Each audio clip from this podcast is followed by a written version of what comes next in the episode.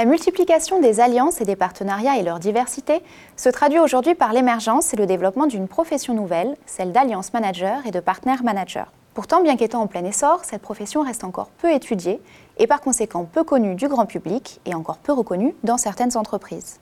L'objectif de notre ouvrage, l'Alliance Manager en Action, aux éditions EMS, est donc de mettre en évidence deux faits majeurs. Le premier est que les alliances et partenariats sont créateurs de valeur pour l'entreprise. Le deuxième est que le rôle du manager d'alliance et de partenariat est essentiel à cette création de valeur. Voyons le portrait robot du partenaire manager actuel. C'est encore une fonction majoritairement masculine puisque seuls 27% des alliances et partenaires managers sont des femmes. On note cependant que cette fonction se féminise de plus en plus depuis 10 ans. On ne s'improvise pas manager d'alliance et de partenariat.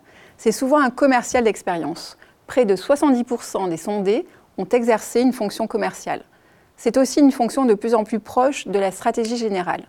Aujourd'hui, dans plus de la moitié de notre échantillon, le directeur des alliances et des partenariats siège au comité de direction de l'entreprise. La profession propose des rémunérations attractives puisque 61% des professionnels ont une rémunération annuelle égale ou supérieure à 100 000 euros. Enfin, c'est un métier de passionné, très apprécié par ceux qui l'exercent, puisque 84% des sondés se disent tout à fait satisfaits de leur métier. Il s'agit pourtant d'un métier complexe. Le manager d'alliance et partenariat détient une position d'interface située entre les équipes en interne et celle du partenaire. Cette position le contraint à affronter certaines ambiguïtés et des tensions, puisqu'il peut se trouver en concurrence avec les équipes de vente directes de son entreprise.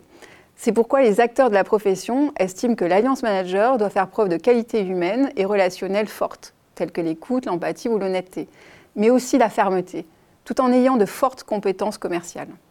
Finalement, les alliances et les partenariats exigent la prise en compte d'aspects à la fois juridiques, relationnels, informationnels, commerciaux, informatiques et managériaux qui constituent le socle de cette nouvelle profession. En plus de l'importance de cette nouvelle profession au sein de l'entreprise, notre ouvrage souligne également qu'il s'agit de créer une véritable fonction ou service pour les partenariats, étant donné que ce sont aujourd'hui des équipes complètes qui sont nécessaires. Le nombre d'alliances et de partenariats dans lesquels les entreprises s'engagent est en effet de plus en plus important.